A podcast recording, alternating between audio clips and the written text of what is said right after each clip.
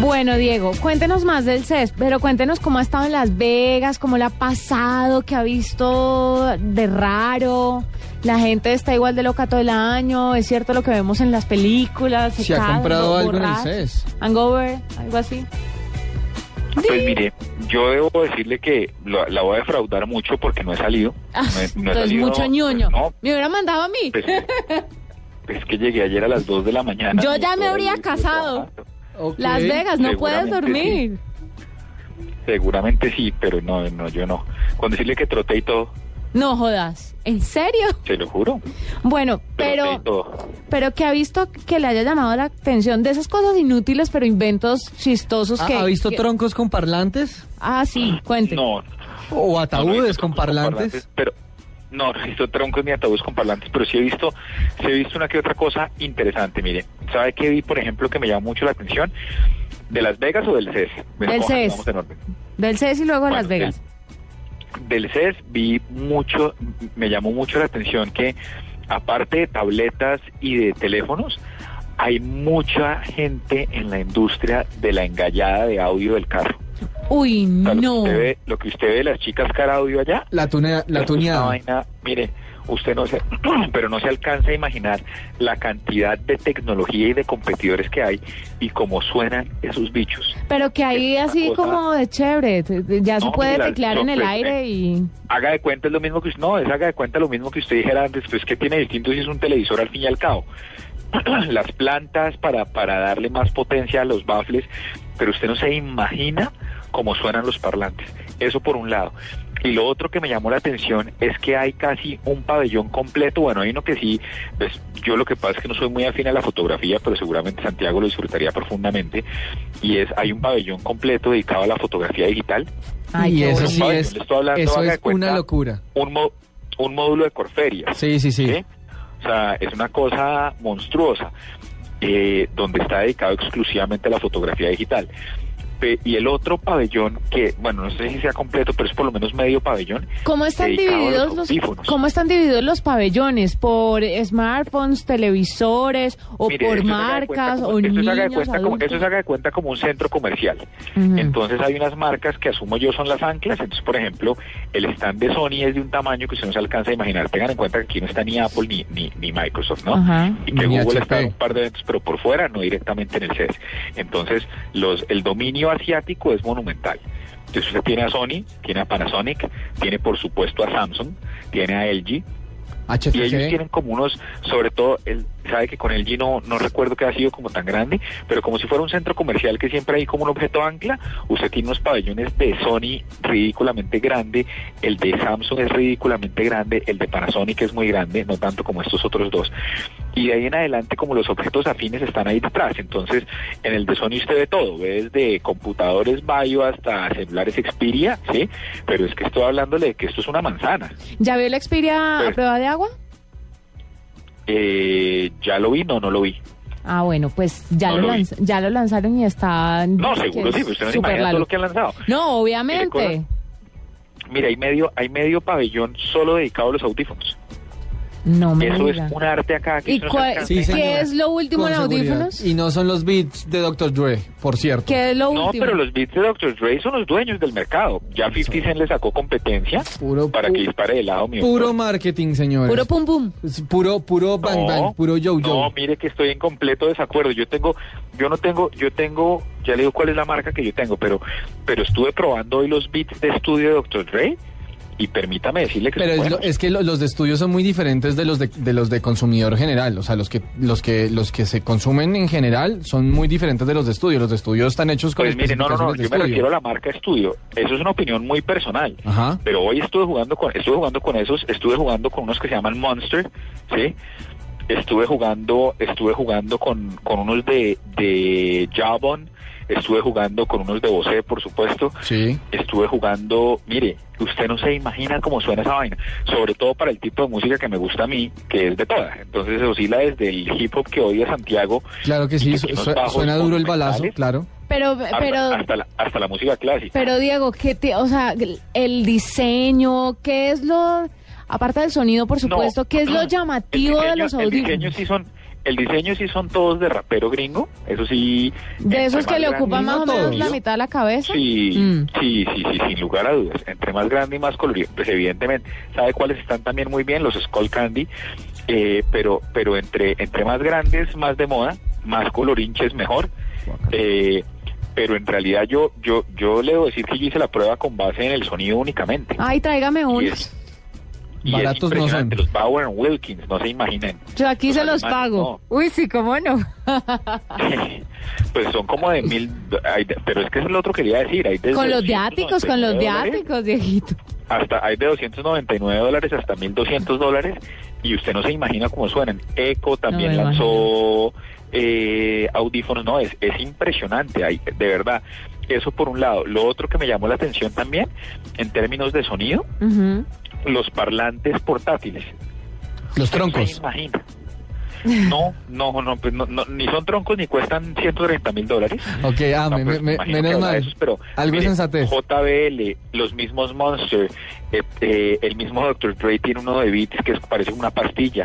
Mire, la cantidad de parlantes y la otra tendencia que me llama mucho la atención es lo que tiene que ver con cosas inalámbricas.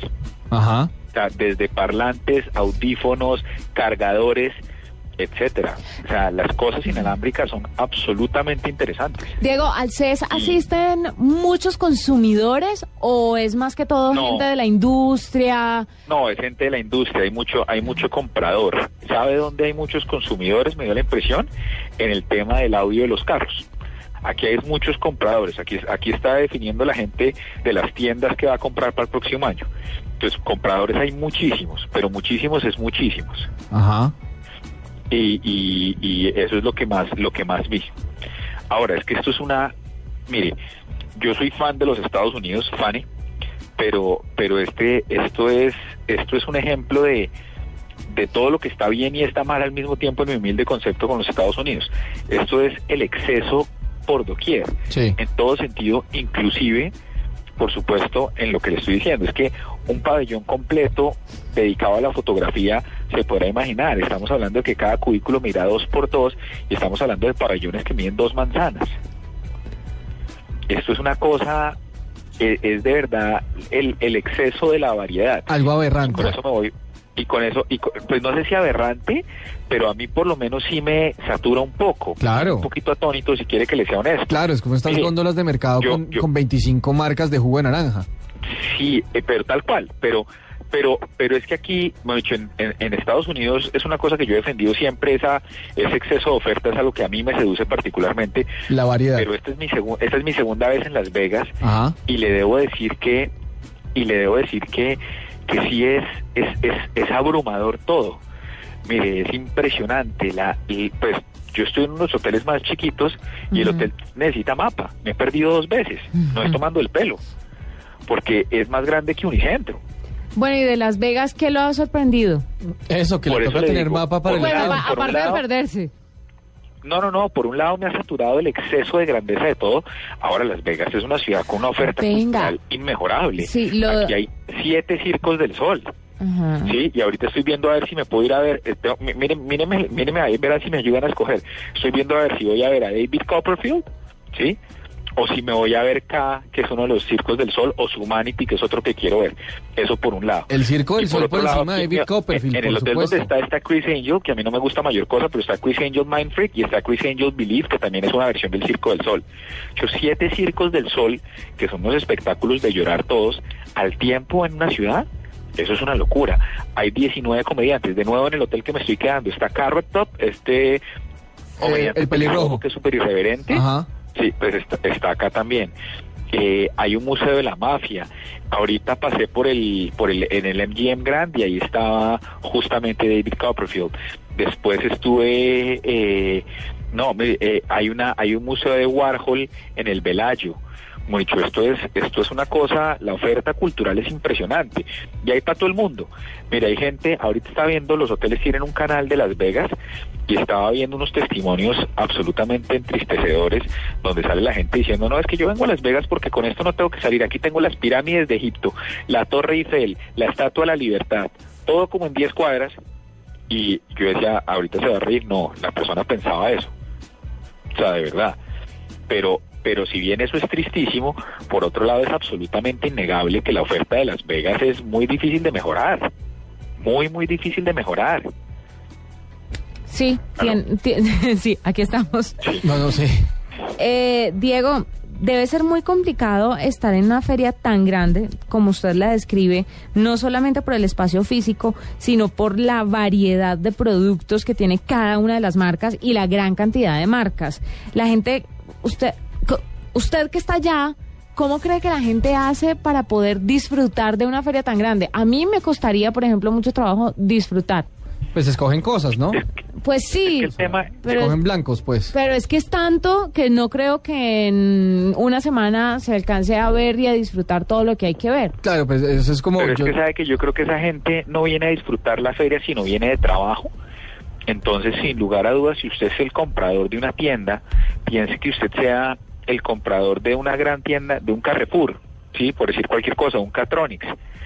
Usted viene acá y decide qué va a comprar. Claro, usted, lo, más sabio es ir con un plan. todo el próximo año. Entonces, la posibilidad, si usted está pensando que en Colombia se necesitan audífonos y tiene un pabellón, pues se gasta el día y- o el mediodía revisando opciones, precios, marcas, etcétera, y entonces su trabajo sí se hace mucho más fácil. Esto es un benchmark de una capacidad infinita. Es que ahí es donde le digo yo que no sabe uno si es bueno o es malo, porque por un lado es abrumador, ¿sí?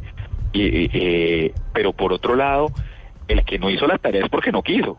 Porque todas las opciones están ahí al alcance de la mano. Claro, pero precisamente la- la- lo, lo abrumador y la, y la sobreoferta incluso está pensada eh, eh, precisamente para los compradores. O sea, lo que usted dice, no es una feria eh, cuyo, cuyo eh, público objetivo sean los consumidores, porque presentarles 3.500 opciones de audífonos eh, a, a personas que de pronto no sepan qué es lo que quieren comprar no es lo más sabio, eh, sino está hecho precisamente para gente que sabe que necesita fortalecer el mercado de audífonos de alta gama, entonces va, yo que sé, va al stand de Sennheiser o una cosa así.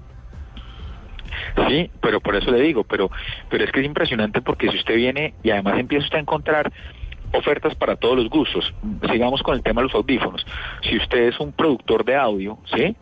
Entonces ya puede empezar a encontrar eh, desde unos audífonos Sony hasta unos audífonos Sennheiser o como se acaba de pronunciar Santiago, pero también usted tiene por otro lado eh, que hay audífonos absolutamente artesanales. Entonces, resulta que Polka Audio, que lo que hace es construir marcas de baffles, ahora está metido en el negocio de los de los de los parlantes. O resulta que por otro lado, el hijo de Bob Marley, ¿sí? decidió lanzar ahora eh, una marca que se llama Marley, ¿sí? Y lo que hace es que dice Marley Satisfy Your Soul. Pues claro, ese hijo puso la frase del papá como le dé la gana. Pero entonces, entonces usted lo que empieza a encontrar es que tiene unos parlantes en unas maderas finísimas, unos audífonos absolutamente bonitos y ediciones limitadas que cuestan un billete. Venga, Diego, hagamos un cambio de chip y ahora seguimos hablando más sobre el CES, ¿le parece? Me parece.